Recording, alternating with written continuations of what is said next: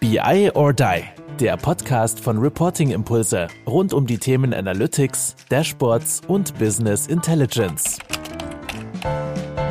Hallo zusammen zu unserem Podcast The BI or Die. Wir haben heute eine Breakout-Session. Es wird gar nicht so stark um Daten gehen, es wird aber um Controlling gehen, es wird um Community gehen, es wird darum gehen, wie moderner Austausch stattfindet.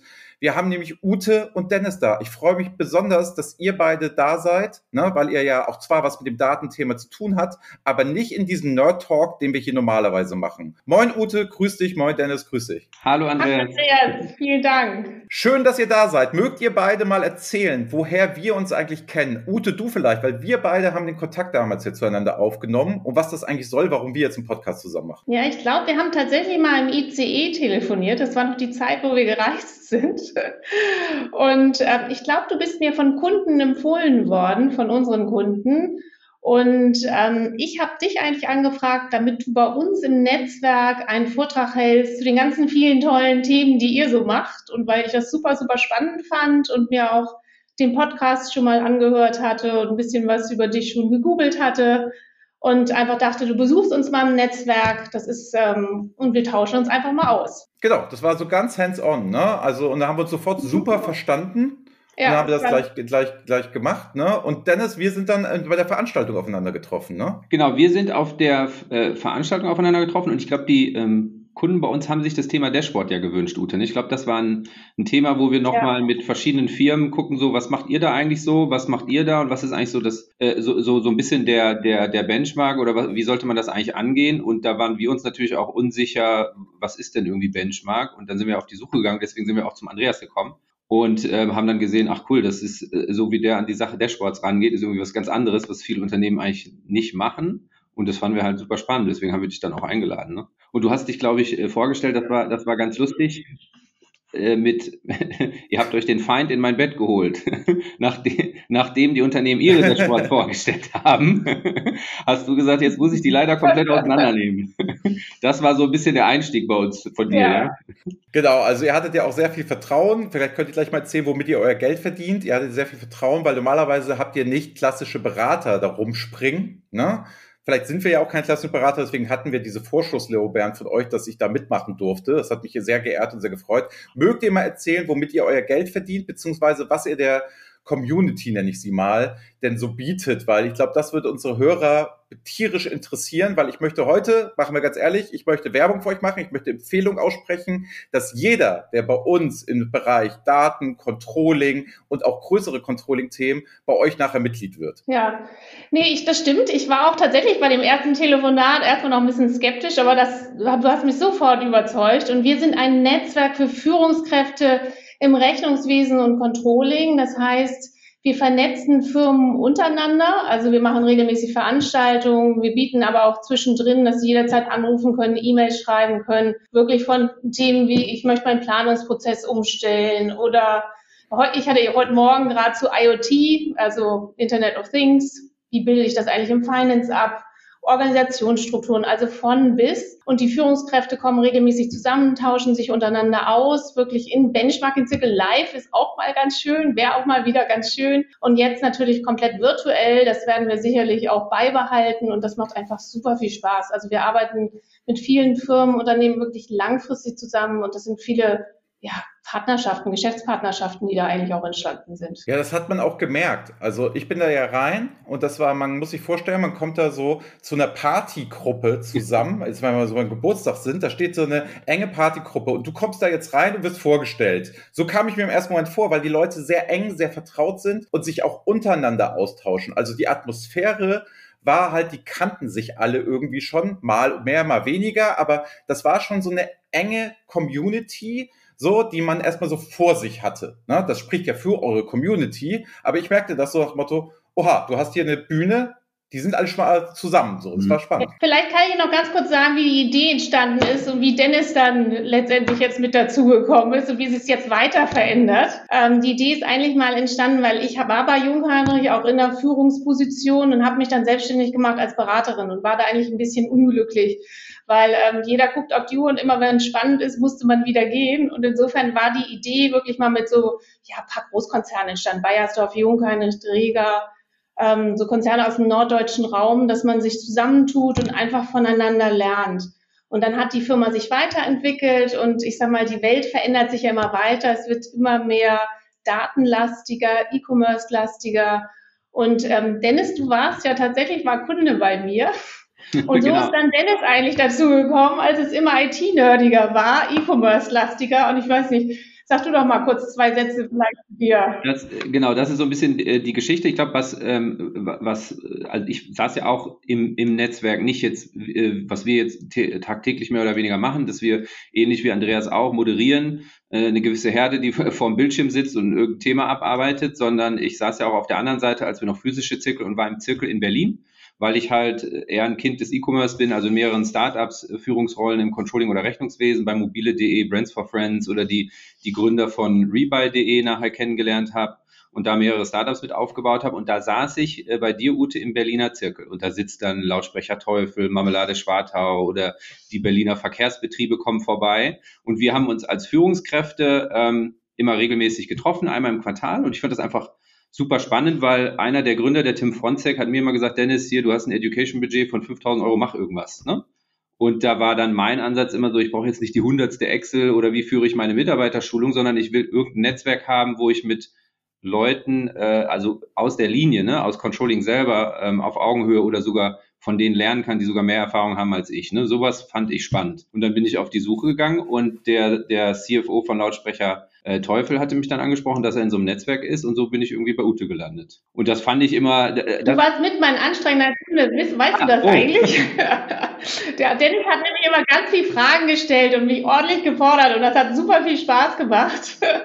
Und wir haben dann auch öfter mal über so Themen wie treiberbasierte Planung und sonstige Themen bei Rebuy diskutiert, als du da warst. Ähm, insofern, so, so, ist da schon eigentlich eine intensive Zusammenarbeit. Genau, dann war irgendwann die Zeit bei uns äh, das zweite Kind. Ja, Familie ist aber im Ruhrgebiet äh, und wir haben irgendwie keinen in Berlin, keine Verwandtschaft, gar nichts. Und die Frau stand schon immer mit dem, mit dem Säugling im Flur zur Staffelübergabe, wenn ich abends um neun nach Hause kam. Und das war dann irgendwann auch nicht mehr zielführend. Und dann habe ich Ute auch gesagt, du, wir gehen aus privaten Gründen, verlasse ich die ganze Startup-Szene in Berlin und äh, wir gehen zurück ins Ruhrgebiet, bauen da ein Häuschen und sind ganz nah bei Oma Opa und die freuen sich auch. Und Ute hat dann gesagt, ey cool, dann hast du nicht Lust bei mir, äh, bei mir mitzumachen und vorne auf der Bühne mit rumzutanzen das war, warum ich dann irgendwie immer näher an Ute äh, in dieses Geschäftsmodell mit reingerückt bin. Und das haben wir dann irgendwann seit drei Jahren, bin ich jetzt mehr oder weniger seit 2018 mit dabei. Und seitdem sind wir auch äh, kräftig gewachsen. Ne? Ja. ja. Ja, und ich glaube, was uns so ein bisschen unterscheidet von anderen Netzwerken, ist tatsächlich so ein bisschen dieser persönliche Faktor. Also, dass man wirklich jede Frage stellen darf, dass man wirklich nicht nur ähm, Veranstaltungen vorne hat in, mit vielen, vielen Teilnehmern, sondern dass man einfach auch in kleinen Runden diskutieren kann und auch vertrauliche Fragen einfach mal stellen Ja, damit kann. hast du einen guten Punkt angesprochen. Ich habe natürlich, wie es gute Tradition in unserem Podcast ist, fünf Fragen, die ihr nicht kennt, vorbereitet und mitgebracht. Und da will ich nochmal genauer drauf eingehen. Nämlich, was du gerade eben schon sagtest, Ute, wie bilde ich denn eine gute Community? Also mich würde interessieren, ja, ihr seid ja alle nett, lieb zueinander, man traut sich auch mal was zu fragen, weil man sich in der Gruppe aufgehoben fühlt, man wird da nicht irgendwie als dumm dargestellt oder warum hat die Firma das doch nicht oder wie weit hinten bist du, sondern man hilft sich gegenseitig. Wie baut man denn so als ihr, wie baut man denn so eine gute, funktionierende Community? Ich gebe euch jetzt einfach mal den Stempel von außen, zweimal gesehen, habt ihr, Stempel drauf. So, und da würde ich jetzt sagen, mhm. wie macht man das denn? Was würdet ihr für Leute für Tipps geben, vielleicht auch in Unternehmen? Wie betreibe ich Community Building auf Augenhöhe? Weil ihr macht das ja noch mit Menschen, die sich da ja auch das erste Mal kennenlernen. Das finde ich ja spannend. Ja, ich glaube tatsächlich, dass man sehr, sehr ehrlich zueinander sein muss. Und ähm, Dennis und ich stellen ja auch mal kritische Fragen und wir sagen den Teilnehmern auch, erzählt mal das, was gefloppt ist. Also man muss natürlich schon sehen, dass es vertraulich ist. Bei uns haben auch alle eine Vertraulichkeitserklärung unterschrieben. Und ich glaube, man lernt auch gerade mal von den Dingen, die mal nicht funktioniert haben. Also ich glaube, das ist so ein Punkt, was uns viele auch zurückgespielt haben,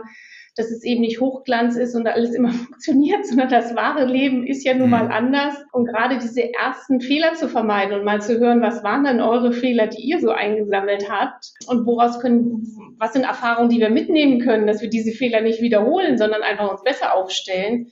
Ich glaube, das war so mit einer der Erfolgstreiber, die wir so hatten und auch immer noch, hm, hoffe ich, haben. Und ähm, ich glaube, das Zweite ist wirklich, dass man so auch von Weiterempfehlungen. Ne? Also unsere Kunden kennen uns halt sehr gut, sind lange mit uns ähm, zusammen auch wir machen das Ganze nur auf Vertrauen. Also jeder kann jederzeit wieder raus. Also ich glaube, das ist auch wichtig, dass man da nicht irgendwelche langfristigen Bindungen das hat, sondern dass alles ein Vertrauensnetzwerk ist und man das auch authentisch so. Ja, das ist eingibt. absolut modern. Also denk doch mal, ein Netflix-Abo kann ich auch jeden Monat kündigen, quasi. Ja. Also man ist es ja das, gewohnt im mhm. Privaten. Ja? Also ich finde das nur modern. Ja. Das ist auch die Idee, ne? weil irgendwie Netzwerk basiert ja auf Vertrauen irgendwie und, und auch wenn du sagst, ich würde gern Mitglied bei euch werden, weil ich finde das ein Mehrwert und du stellst dann irgendwann fest, das bringt mir nichts mehr, kann ja sein, warum auch immer, dass du dann nicht an irgendeinem Vertrag hängst, wo du dann irgendwie noch ein Jahr lang irgendwas bezahlen musst oder so, wo du dann äh, bei irgendwas teilhaben, äh, was vielleicht gar kein Interesse mehr an dir weckt. Ne?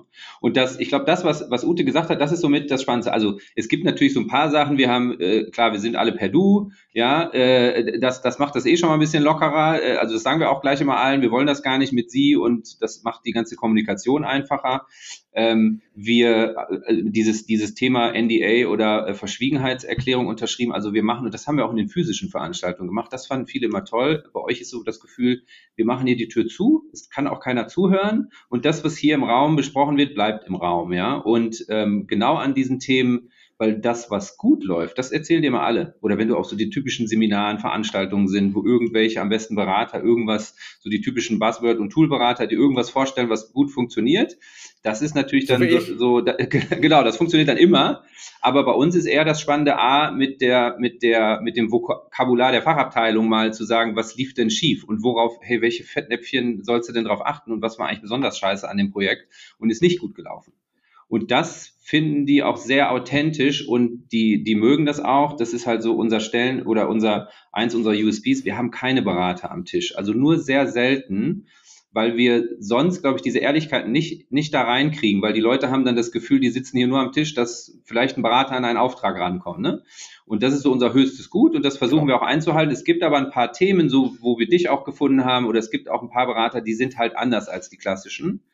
Ähm, die laden wir recht herzlich ein, weil es vielleicht manchmal auch nicht einen aus der Firma oder aus der Linie gibt, der das Problem, die Problemlösung mal äh, in der Öffentlichkeit vorstellt oder in unserem, in unserem Kreis vorstellen will. Da holen wir uns dann äh, mal einen Berater und dann fragen wir sogar auch die Zirkelmitglieder, hey, habt ihr nichts dagegen, wenn wir uns auch zu einem Steuerthema mal KPMG dazu holen, weil da lehnen uns Uto nicht auch nicht aus dem Fenster, wenn wir da irgendwas Falsches erzählen dann. Ne? Ja. Genau, wir haben das ja auch gemerkt bei den Veranstaltungen, die wir gemacht haben. Schönen Gruß an Carsten Blöcker von der Hamburg Commercial Bank und Armin ja. Rauch, der von Vetter Pharma auch noch dann über mich quasi dazu kam im Sinne von, mit Carsten telefoniere ich, ich auch gerade, Ich habe gesagt, ich habe auch von denen, na, also jetzt mal Feedback von mir hier live im Podcast, ich habe von denen auch nur Gutes gehört, wie geil die die gemeinsame Veranstaltung fanden. Na? Also wenn ihr die beiden nicht eintütet, dass die bei euch Mitglied werden, dann weiß ich es auch nicht mehr. Also insofern auch nochmal ganz klar, also wir machen hier den Podcast, um euch das mitzugeben, wenn ihr im Controlling arbeitet, guckt es euch mal an. Ich würde noch eher sagen, ruft Ute und Dennis einfach mal persönlich an. Da erfahrt ihr viel mehr als auf irgendeiner Website und solchen Geschichten. Ja. Das macht wirklich ja. absolut absolut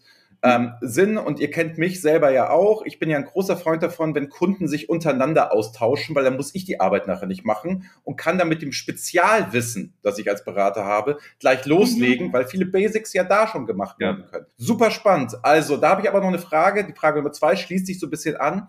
Wie geht ihr denn da bei der Sprecherauswahl vor? Macht das die Community selber, die Themen zu finden? Sucht ihr Trendthemen? Ist es so ein Mix? Was interessiert denn gerade so die, das, das, das Controlling, mhm. Finance, mhm. Rechnungswesen? Was ist denn so der heiße Kram gerade, wo ihr sagt, darauf zielt ihr ab und solche Sprecher wollt ihr haben? Also ich glaube, Ute, ich mache das mal, dass ich glaube, dass ähm, von dem äh, die Themenfindung selber, wir geben die Themen nicht vor, wollen wir auch nicht. Also wir wollen nicht die, das neueste Buzzword irgendwie durch die Veranstaltung tragen oder so, ne? weil wir sagen, das finden wir jetzt, Ute und ich, besonders interessant, sondern wir sammeln meistens, das wird wahrscheinlich wieder Richtung September, Oktober anfangen in diesem Jahr, sammeln wir in den Zirkeln, die wir haben, und wir kommen ja aus einer physischen Welt eigentlich, weil wir waren in verschiedenen Städten, wo sich die Unternehmen dann, also im Hamburger Raum, Berliner Raum, München, also so ein bisschen in zehn verschiedenen Städten in Deutschland unterwegs und haben eigentlich unsere Städtezirkel, wo sich die verschiedenen Firmen äh, treffen, haben wir immer gefragt, Ende des Jahres, was habt ihr denn für nächstes Jahr auf der Agenda? Und ähm, dann gehen wir eigentlich auf die klassische Suche, was auch nicht immer so einfach ist, und sind dann auf LinkedIn oder Xing unterwegs und, und suchen nach den Stichworten Ja, also wenn einer irgendwie äh, das Thema, ich meine, du bist selber mit, äh, mit SAP HANA oder mit der SAC oder solchen Dingen unterwegs, auch solche Stichworte, da suchen wir jemanden aus der Linie, der vielleicht die Projek Projektverantwortung in dem Unternehmen dafür hat. Und dann fragen wir den, du hör mal, wir sind eine Community ähm, und die Community hat uns gefragt, die, wo wir hier die Moderator, Moderatoren des Ganzen sind, ähm, dass wir gewisse Probleme äh, oder die haben gewisse Problemfelder aufgezeigt. Hast du dazu eine Lösung und hast du Lust mal bei uns für 45 Minuten Impulsvortrag zu halten? Und das ist, und wir sagen denen auch, das ist immer sehr offen, die, die, die fragen auch und wir sind keine Massenveranstaltung. Wir machen auch, gerade auch in den physischen Zirkeln haben wir so bei 20 Leuten immer Stopp gemacht, weil du kannst sonst nicht richtig Fragen stellen. Und viele Dinge, das ist, glaube ich, Ute, was, was du ja auch gemerkt hast, dieses Jahr war der Kalender von, von dieser Fragerunde im letzten Oktober, der war voll. Und jetzt kommen auf einmal ganz viele Ad-Hoc-Themen und wir haben irgendwie keinen Platz mehr im Kalender ähm, und haben das Format der aktuellen Stunde nochmal dazu genommen, weil sonst äh, machen wir immer ein Deep Dive, also ein Thema exklusiv einen ganzen Nachmittag, so von 1 bis 18 Uhr. Irgendwie sind wir meistens unterwegs mit zwei Referenten und diskutieren dann viel. Und jetzt haben wir oft eine aktuelle Stunde, wo du ja auch, äh, du warst sowohl in dem Zirkel als auch letzte Mal eine Stunde oder anderthalb Stunden nur so ein aktuellen Stundenformat, wo so Sonderthemen kommen, wo wir dann ad hoc die, die fragen die Community, wer hat Lust zu dem Thema, weil einer fragt gerade, wer hat noch die, das gleiche Problem und dann treffen wir uns alle einfach ad hoc zu einer Stunde in Teams oder so. Das haben wir ja auch gesehen, als wir mal Andreas dich da hatten, ne, zu SAP, SAC, das waren ja auch gleich, ich glaube, das waren ja etliche, das waren zwei Unternehmen, die gefragt hatten und es hatten sich ja unheimlich viele dann dazu entschlossen, dazu zu kommen. Und wir merken auch, dass im Moment die Themen immer IT-lastiger werden. Also das Controlling fängt da auch an, sich massiv zu wandeln. Und da suchen wir im Moment auch massiv wieder Referenten. Und genau das, was Dennis gesagt hat, es wird immer kurzfristiger und immer spontaner. Also die Unternehmen haben zurzeit auch unheimlich viele Themen, sei es IoT, sei es, wie kalkuliere ich jetzt eigentlich auch Software, wenn ich Softwareprodukte anbiete, also von bis. Und wir sammeln da eigentlich die Themen laufend ein, sodass die Kunden entscheiden, was wir genau, machen. Genau, und heute, wenn du ja gerade sagtest, das ist, glaube ich, auch so ein Beispiel, äh, Internet of Things, IoT, da sind, glaube ich, mehrere Unternehmen, die äh, jetzt äh, neue Geschäftsmodelle haben, wo sie sagen, wir sind eigentlich Heavy Metal Hardware Hersteller oder was auch immer, eigentlich produzierendes Unternehmen, ja. Jetzt habe ich aber irgendwelche Sensoren, schieß mich tot und Apps gebaut und jetzt kannst du äh, äh, ich glaube, ein gutes Beispiel ist dann irgendwie der, der, der Hersteller von, von Landmaschinen. Da, da kannst du dann so wie beim Tesla, ja, hast du Bock auf eine halbe Stunde 50 PS mehr, dann drück mal hier, kostet 19,99 Euro, ja das kannst du dem Bauern auch sagen auf, auf dem Feld und sagen, guck mal, es regnet gleich, guck mal hoch, willst du aus deiner Ballenpresse mal hinten eben für eine halbe Stunde 50 PS mehr? Wie baust du A, sowas technisch und wie begleitest du das im Controlling, dass das vernünftig in deiner G&V, Deckungsbeitragsrechnung, das sind so neue Themen, da, da findet man manchmal nicht mal ein. Und dann sagen wir auch, weißt du was, wir telefonieren uns einfach, bring your own data, wir, wir telefonieren uns einfach alle zusammen und jeder stellt mal seinen Bereich, wo er gerade ist, vor. Und vielleicht befruchten wir uns dann gegenseitig. Das haben wir auch öfter jetzt schon gehabt, dass wir eigentlich gar keinen externen dabei haben, sondern selber. Da muss ich jetzt vielleicht eingreifen, weil wir haben eine IoT-Gruppe nämlich heute ja, Morgen gegründet, Dennis, das weißt du noch so, gar nicht. weil wir haben die Themen noch nicht abschließend zufriedenstellend und komplett beantwortet. Also wer noch Lust hat und auch Erfahrung so ein bisschen hat im Bereich IoT und da auch auf dem Weg ist, nach dem Motto, wir ähm, geben Sachen umsonst raus vielleicht und verdienen eher über die Daten, die hinten generiert werden. Super gerne. Da darf uns gerne ansprechen. Ja. Da suchen wir noch Leute, die Lust haben, mitzudiskutieren. Dann die dritte Frage. Wie seht ihr denn als Spezialisten, die so nah an diesem Controlling in den Firmen drin seid? Da gibt es jetzt viele Marktforscher, es gibt so viele Berater wie mich. Wie seht ihr denn den Wandel des Controllings? Also, ich sage ja solche Sachen wie, in fünf Jahren ist der klassische Control, Excel-Controller ist tot. Den wird es nicht mehr geben. Datenaufbereitung den ganzen Tag 80 Prozent damit verbringen. Ich glaube, das werden alles Data Analysten, so. Die Führungskräfte müssen viel stärker in digitale Themen rein. Ich bin ja sehr hart in meinen Aussagen. Was sagt ihr denn, wie steht denn so das Controlling im Wandel, wenn ihr so ein bisschen auf Digitalisierung im Allgemeinen, wir müssen jetzt nicht über Reporting und Dashboarding reden, ich meine aber so im Digitalisierung allgemein. Würdet ihr sagen, die sind digital? Dennis, vielleicht auch du aus dieser Startup-Szene mal ein bisschen heraus und E-Commerce, da wirklich unterstelle ich mal, die sind sehr weit. Wie würdet ihr denn mal einen Benchmark setzen? Wie weit ist es denn wirklich mit den Controllern? Weil wenn ihr mit denen off the record redet, bei euch im vertraulichen Kreis, das ist ja eben nicht die Hochglanzfolie, wir sind die geilste Controlling-Abteilung, digital durchgepimpte Data Analysten und Data Science, sondern wenn du jetzt mal sagst, ehrlich, wo steht das Controlling in, ich mach's mal ganz groß, in Deutschland heute? Wer will starten, Dennis, du oder ich? Ja, ich kann mal, äh, ich kann mal starten, äh, weil du das Thema so ein bisschen E-Commerce, wobei ich das gar nicht so erlebt habe. Ne? Also auch nur, weil der, der, das, das, der, der, wir da irgendwie bunte Kugelschreiber im, und Kicker und Playstation haben oder so, ist das Controlling oft dann ja doch, äh, weil die Controlling-Leiter dann aus eher Konzernen kommen und dann wird doch wieder so die alte Welt auch in, in die Startups mit reingetragen. Ne? Also das ist nicht immer so. Aber ich glaube so ein bisschen, dass, dass ähm, das, was wir jetzt erleben, ist, ähm, ich glaube von, äh, von einem Zirkelmitglied war das ganz nett, ist, ist ja immer die, die ähm, das Thema des Businesspartners, ja. Und ähm, ich glaube, so dieser alte Controller, den du meinst, den es oft auch in den in den eher konservativen äh, Konzernen vielleicht oft noch gibt, so, so den den Zahlenknecht, ja. Ich meine das nicht despektierlich dem Menschen mhm. äh, gegenüber, aber so der Zahlenknecht. Und äh, viele sagen dann, sie werden schon Businesspartner, machen aber eher immer noch dieses Daten beschaffen und aufbereiten und so so diese typischen Sachen und tauschen sich eigentlich nicht mit der Fachabteilung aus und wollen mal verstehen, wie Logistik eigentlich funktioniert oder wollen verstehen, wie Produktion funktioniert und wie kann ich eigentlich mit meinem irgendwie, mit meiner Brain Power, die ich so als Controller irgendwie mitbringe, äh, wie kann ich dir eigentlich helfen, performanter auf deinen Zahlen zu werden? Das wäre ja so ein bisschen das Thema, ich werde Businesspartner. Und manche von uns äh, oder von unseren Zirkelmitgliedern, die kriegen das ganz gut hin.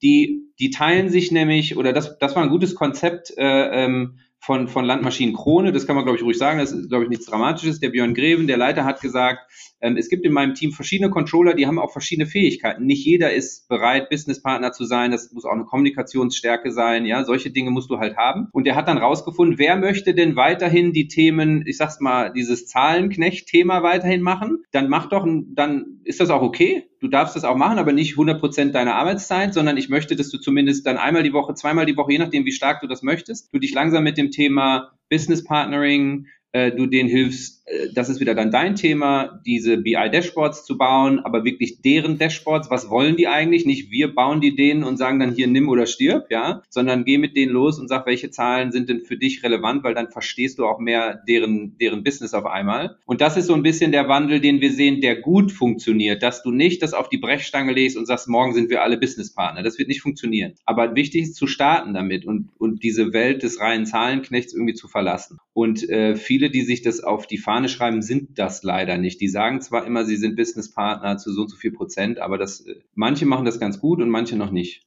Ja. Was wir auch in den Runden merken und auch in den Gesprächen, dass viele auch Angst haben. Also da spielt auch ein Faktor Angst natürlich mit. Ich glaube, das es ist ein Wandel da und das merkt auch jetzt jeder und man muss sich deutlich IT-lastiger aufstellen und da fehlt teilweise das Know-how mhm.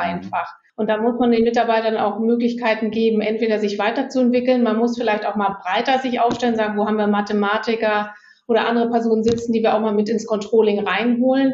Aber da ist ein massiver personaler Wandel auch da und auch an Fähigkeiten da. Und ich glaube, das ist wirklich so ein Transformationsprozess, da auch die Ängste zu nehmen und einfach in kleinen Schritten, was Dennis ja auch gerade gesagt hat, daran zu gehen und sich zu wandeln und einfach mal zu machen und zu tun und die ersten Schritte zu gehen. Und ähm, ich glaube, da sind echt, wenn ich das mir so angucke, ich, ich bin jetzt einfach mal ganz subjektiv so in unserem Netzwerk, ähm, und auch darüber hinaus, was ich so mitkriege, ich hätte gesagt, da ist ähm, so ein Drittel der Unternehmen sind da schon sehr, sehr aktiv dabei. Aber es ist wirklich auch noch viel, wo das noch gerade Firmen, denen sehr, sehr gut geht, ne?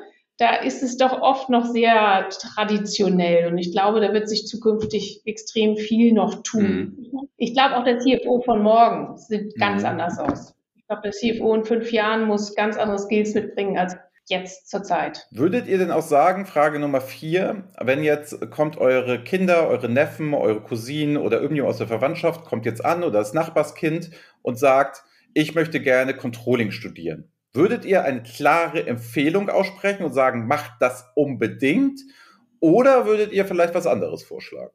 Also ich würde sagen, macht unbedingt. Okay. Ich finde den Job nach wie vor super kreativ. Also man hat so viel Gestaltungsspielraum, man kann ja wirklich viel mitgestalten. Und ähm, ich glaube, dass viele, dass dieses, gerade diese Zahlenknechtrolle ist ja bald weg. Also insofern, man hat ja wirklich Gestaltungsspielraum, man muss das Geschäftsmodell verstehen, man muss die Prozesse äh, verstehen, man kann viel mit Leuten kommunizieren. Also absolutes Ja für den Job, klar. Der ist, der ist halt oder Controlling Fan. Ja, der ist halt, der ist halt ganz anders, ne? Also wie der in ein paar Jahren aussehen wird. Und ähm, die, das sind super spannende Sachen, ja, weil wenn du irgendwie hingehst, auch, du wirst ja immer strategischer auch und du rückst ja näher auch an, an, die, an die Geschäftsleitung ran und sagst, in, wo wollen wir denn hin? Wo kann ich denn als Controller unterstützen? Und ich glaube, dieses Wort Controller ist irgendwann dann auch, irgendwie passt das dann gar nicht mehr zu der, zu der ganzen Thematik, mhm. weil wenn, wenn, wenn du mir sagst, äh, als Fachabteilung so, hey, dieses, dieses, äh, der Bauer auf dem Traktor Beispiel, dann, dann finde ich das so, solche Dinge super spannend und super abgefahrene Sachen und da möchte ich einfach gerne mitarbeiten. Und wie kann ich dir dann helfen? Mal unabhängig davon, dass wir die Sachen in DG und V und Bilanz und keine Ahnung was sauber abgebildet kriegen müssen. Aber äh, wie kann ich denn äh, so ein bisschen die Treiber rausfinden, um das noch größer zu machen, dieses neue Geschäftsmodell? Und wenn ich dann einmal so die ersten Gehversuche in so, in so kleinen MVP 100-Tage-Projekten gemacht habe und auf einmal äh, solche neuen Geschäftsfelder entdecke, was für Ideen, also da gehst du ja wirklich auch, was, was man vom Controller vielleicht gar nicht denkt, dass der so ein bisschen an, so an, in Ideenfindungssachen wirklich mit reingeht, also mit Stuhl am Tisch der Fachabteilung mitdiskutieren. Und ich glaube, das diesen Stuhl musst du dir verdienen, deswegen musst du Kommunikationsstärke und sowas mitbringen. Das machst du nicht, weil du besonders gut Excel-Tabellen rauf und runter rechnen kannst, ja. Und ich glaube, diesen Stuhl an der Fachabte am Fachabteilungstisch, das ist die super spannende Rolle des Controllers in den nächsten Jahren. Und wenn du das paarst, glaube ich, mit Dingen wie, ich kenne mich ein bisschen, du musst, ich, ich kann auch nicht programmieren aber ich, ich kenne mich so ein bisschen mit SQL, Python, ich kann ein bisschen irgendwelche Automatisierungs if TTT oder Integromat, also so wenn dann das abfolgen und ich kann so ein paar Cloud-automatisierte Tools miteinander verbinden, was so, was so, so gerade auch relativ ein starkes Thema bei uns gerade im Controlling ist, äh, so dieses API-Schnittstellen-Thema zwischen den, zwischen den einzelnen Tools. Das sind auf einmal technische Fragestellungen, wo du auch mitarbeitest. Ne? Also wie kann ich dir helfen, dieses Thema, du kopierst was von einer Excel-Tabelle in die andere oder so, wie kann ich das irgendwie automatisieren? Ähm, und da musst du auch wollen, dass du dir diese Fähigkeiten zumindest so als Grundlage aneignest. Du musst so ein bisschen in Datenbanken und Datenstrukturen denken können, jetzt gar nicht immer in der BI. Ne? Und ähm, ich glaube, das ist schon spannend und auch für, für unsere Kinder. Also wenn meine Tochter ankommt äh, äh, und sagt, sie will, äh, sie will Controlling und dann je nachdem welcher Bereich, da gibt's ja auch viele Dinge, ne? also Marketing, es gibt Controlling im Gesundheitsmanagement, das ist ja auch wirklich mit vielen spannenden Randthemen verbunden. Ne? Ja, das so sehen, so würde ich das sehen. Und die Welt wandelt sich da ja auch massivst. Also ich hatte es jetzt auch gerade am Wochenende so, dass ich eine Excel-Tabelle da irgendwie hin und her gedreht habe und mein Sohn kommt einmal mit Python rüber und das geht ganz genau. anders, zack, zack. Und da sind halt echt Wandlungen da, denke ich. Und es ist immer wichtiger, dass man sich zumindest das Know-how aufbaut, dass man weiß, was geht denn eigentlich und was geht nicht. Ich finde, das ähm, hat man ja auch, als du da warst, super gesehen. Ähm, das hat ja auch unheimlich die Angst genommen, an so ein Projekt vielleicht mal ranzugehen oder was steckt da eigentlich dahinter. Und ich glaube, damit muss sich auch ein Controller oder Controllerin echt auseinandersetzen. Wo geht da die Reise hin und wie baue ich mir da ein bisschen Know-how auf? Ich glaube, wir müssen also ein bisschen so die, diese, diese Silos, glaube ich, Controlling, Accounting oder so. Also wir haben ganz oft letztes Jahr, dieses Jahr nicht mehr, weil wir das Thema letztes Jahr ganz oft hatten, dieses Thema One Finance. Und da meine ich nicht die Begrifflichkeit von SAP in HANA irgendwie, die die da, sondern wirklich so die, die, die beiden Abteilungen. Wir haben immer mehr festgestellt, dass äh, je nachdem, wenn du sagst, diese Zahlenknecht-Rolle fällt weg, was der Controller da gemacht hat, so kleine Dinge wie, äh, sag mir mal, wie viel Restbudget ich noch habe, ja, Fach, so klassisches so ein, so klassischer äh, Fall, ja, dann geht der Controller auf die Suche und guckt in SAP, wie viel Bestellobligos du vielleicht schon gegen deine Kostenstelle hast laufen lassen.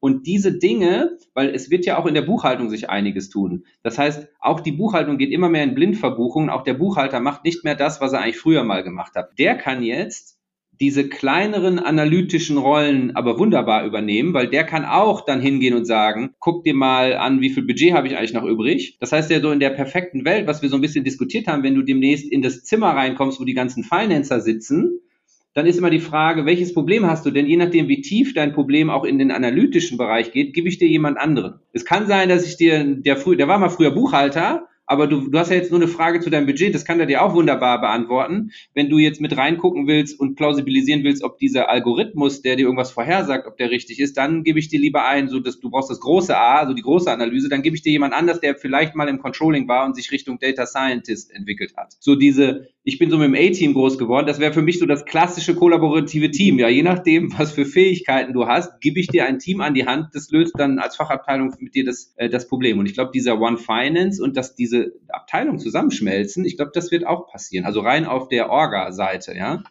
Ich würde, ich würde mal Folgendes. Also ich glaube, ihr habt die Frage ja, ja beantwortet, nachdem, ja, man sollte Controller werden. Mhm. Ihr habt mir aber nicht die Frage beantwortet, ob man Controlling studieren soll. Deswegen würde ich mal mhm. euch bitten, Folgendes zu tun. Jetzt, ihr habt ja Führungskräfte bei euch im Zirkel, ne?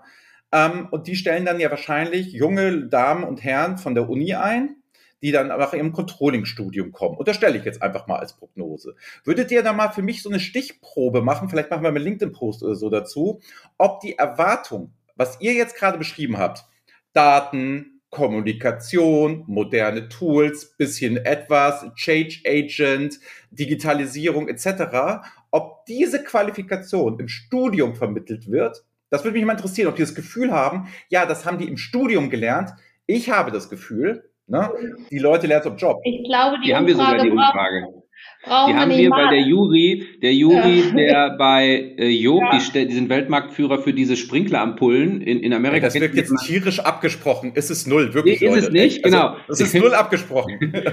der Jury, der Jury hat sein Masterstudium in diese Richtung äh, eine Umfrage gemacht, äh, wohin entwickelt sich eigentlich der Controller, beziehungsweise auch in Richtung, welche Fähigkeit und so muss ich haben und der ist der Controller von, von Job. Die stellen diese Sprinklerampullen, ne, die dann platzen, wenn es irgendwo Feuer ist und die Sprinkler freigeben. Diese mhm. Ampullen, die da drin sind, stellen die her. Und der hat eine super spannende und das können wir auch teilen und das, das, das ist auch, das haben wir noch gar nicht erwähnt, das ist auch ein, ein Punkt, den viele gut finden. Die Unterlagen, die wir zeigen, da musst du keine Fotos bei uns oder so machen. Was super confidential ist, nehmen wir raus, aber ansonsten teilen wir auch die Folien untereinander ganz normal aus. Und der Juri hat uns seine Masterarbeit freigegeben und hat dazu auch ein kleines Foliendeck gemacht, damit man die besser versteht. Und das war super spannend. Das ist nämlich genau das, was du gesagt hast. Die Fähigkeiten, die du, die, der hat die Altersschichten im Controlling untersucht, ja. Und da stellt sich auch fest, bis, je nachdem wie alt du bist und wie lange du aus dem Studium raus bist, bist du eher derjenige, der an den Dashboards rumarbeitet oder bist du nur derjenige, der die als PDF bekommt und konsumiert, ja. Also da gibt's spannende Sachen, die er, ich glaube, er hat über 50 oder 60 Controller befragt. Und das Spannende war, fast nichts mhm. von dem, was die jetzt machen, wird in der Uni vermittelt. Die Uni hängt sehr stark hinterher, was diese, da bist du immer noch in diesem Thema, ich meine, wir sind, wir sind alle BWLer oder irgendwie so einfaches Gemüt. Was wir an der Uni lernen, ist so Risikoabschätzung. Das ist so das, das Hauptcredo, was du lernst als BWLer. Ja, ob das jetzt Swap, Ansoff, Matrix und keine Ahnung, was es da alles gibt, ja, und irgendwie gehst du ja mit diesem Risikogedanken und beurteilst dann Projekte, die du im Unternehmen als Controller begleitest, ja. Diese Denkwelt in der heutigen Zeit, wo, äh, wo, wo alles so schnelllebig ist, dass ich, dass ich eigentlich in einem Bereich bin, der, der, der eher Unsicherheit darstellt,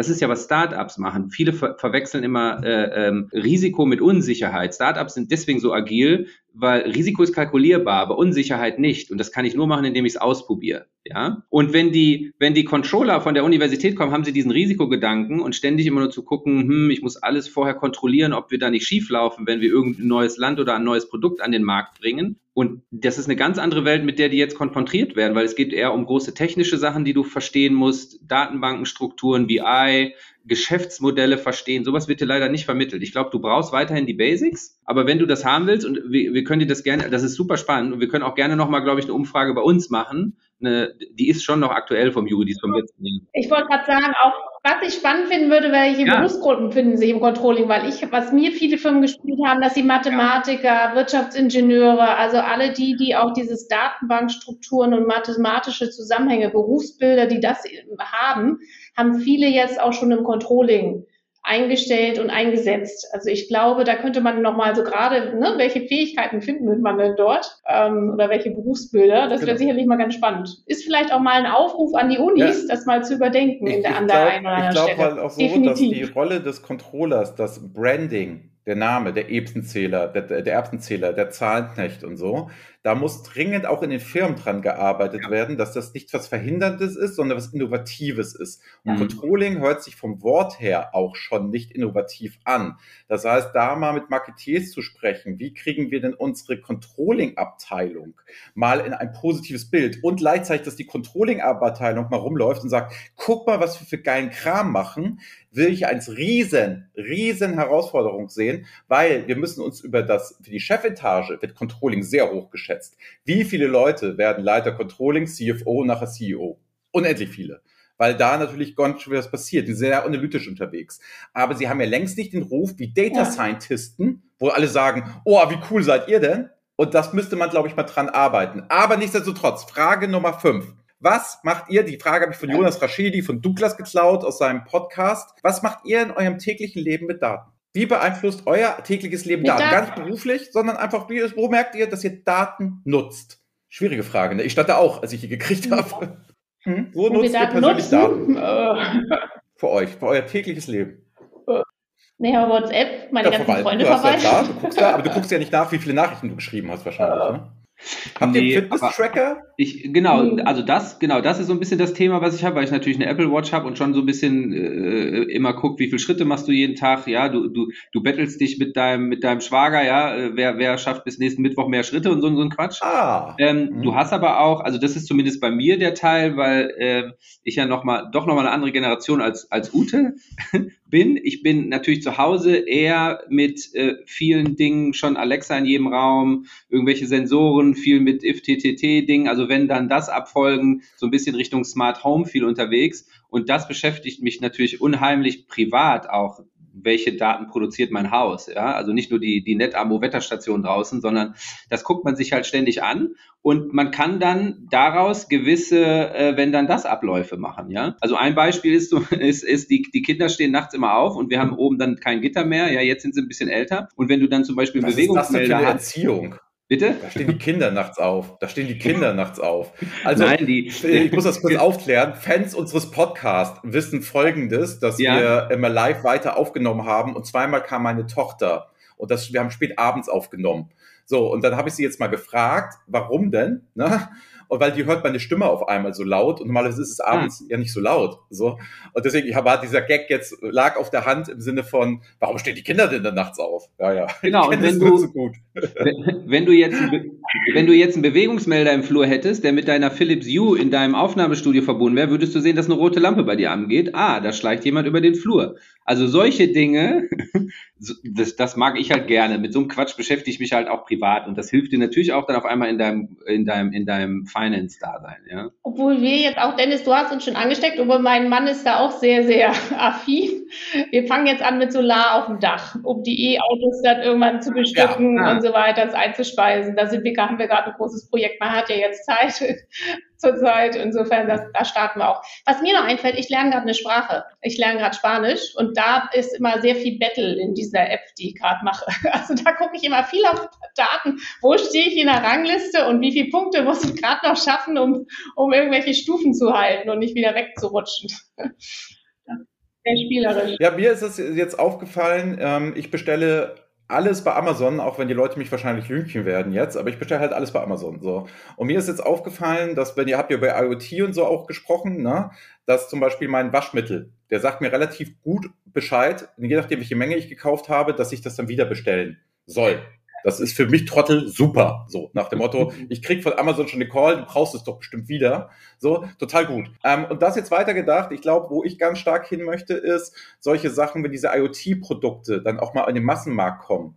Dass ich würde, bin so genau der Typ, ich würde mir immer das Neueste vom Neuesten gönnen, gerne zur Miete. Also bedeutet eine Waschmaschine, zur Miete. Wie oft wasche ich denn damit? Dann habe ich zwar die beste Waschmaschine, aber ich kann halt dann immer nur die eine Waschladung nachher abrechnen. Und ich glaube, da werde ich erst privat dann immer stärker in dieses Datengetriebene gehen, um mir selber zu gucken, wie viel verbrauche ich selber? Auch ökologischer Fußabdruck. Du hast auch gesagt, E-Autos, Solar etc. Ja. Das ist ja sehr datengetrieben alles. Also Daten sind ja nicht immer was Negatives, sind nicht immer was Positives, sondern es sind ja Möglichkeiten da, dass ich vielleicht die umweltschonendste Waschmaschine nehme, weil ich merke, ich mache das gar nicht so oft. Ich habe hier keine Großfamilie, wo ich wasche, sondern ich könnte ja vielleicht das Beste und das Einfachste und das Schnellste nehmen. So, und das finde ich ganz spannend. Äh, nach der Frage von Jonas Raschedi, die ich da gekriegt habe, habe ich jetzt mal drauf geachtet in meinem täglichen Leben na, es ist doch gar nicht so viel wie vermutet. Es ist doch wirklich noch gar nicht so viel. Wir sind da echt in den Kinderschuhen und ich glaube, wenn sich das noch weiter, um den Bogen hier zu sprangen, ins Controlling ausbildet, weiter in die Firmen ausbildet, wie das wieder mit dem aus dem Privaten, dann wird das, glaube ich, ganze Data-Thema, Controlling-Thema ist eine Riesenchance für die eingestaubten Controlling-Abteilungen, aus dieser Nische rauszukommen. Und ich glaube, das werden die neuen Kommunikationstalente in einer Data-Driven Company. Das wäre so meine Sache. Und deswegen Aufruf an alle. Wir nennen auch hier, glaube ich, ganz hart die Folge heute Wandel des Controllers, Community Building Kommunikation, das habe ich alles mitgenommen. Wer aufs Pferd geholfen werden will, wer ein geiles Netzwerk haben will, der sollte unbedingt mal zu euch gehen, sollte euch kontaktieren. Wir haben euch ja überlebt. Ihr seid selber sehr meinungsstark. Ihr seid nicht nur Moderatoren, ihr liefert auch Input, habt selbstvertretete Dinge, seht, wo der Markt steht. Ich finde das fantastisch. Ich habe sehr viel bei euch gelernt. Lieben, lieben Dank. Und wie das am Ende des Podcasts hier mal gute alte Tradition ist. Ich verabschiede mich jetzt und jetzt habt ihr die Möglichkeit, jeweils nochmal eine Abschlussworte zu sagen. Ähm, ihr dürft hemmungslos Werbung machen. Ihr dürft was Privates erzählen. Ihr könnt erzählen immer, was ihr wollt, was ihr schon immer in einem Podcast erzählen wolltet. Das Einzige, was ihr nicht sagen dürft, ist, danke Andreas für die Einladung. In dem Sinne, Ute, magst du anfangen? Also dann, Andreas, wir laden dich gern mal wieder zu uns ein in die, in die Zirkel. Und ich würde sagen, wir freuen uns tatsächlich über jeden, der Lust hat, mal zu uns zu Besuch zu kommen. Und ich würde sagen, Dennis, da ich ja gestartet habe, überlasse ich dir jetzt das Abschlusswort. Ja, das würde ich, das würde ich auch sagen. Probiert es, also wir beißen keinen, probiert es einfach aus. Ähm, ihr werdet, glaube ich, merken, das ist super spannend, sich einfach ähm, mit äh, aus, der, aus der Linie für die Linie so ein bisschen ein Netzwerk zu haben, sich mit anders Gleichgesinnten, die, die die gleichen Probleme haben, ja, und die gleichen Fettnäpfchen mitgenommen haben, sich mit denen mal auszutauschen. Guckt gerne bei uns auf die Homepage, was für, für nächste Termine wir, glaube ich, da haben und äh, besucht uns einfach. Ja. Hervorragend. Solltet ihr wirklich tun. Ich, ihr wisst, kennt mich. Ich würde hier keine Empfehlung aussprechen, wenn ich nicht ernst meine. In dem Sinne, ciao zusammen. Ciao. Tschüss. Das war BI or Die, der Podcast von Reporting Impulse. Danke, dass ihr auch diesmal wieder mit dabei wart. Wenn es euch gefallen hat, dann hinterlasst uns doch eine gute Bewertung und abonniert den Podcast, um keine weitere Folge zu verpassen. Bis zum nächsten Mal.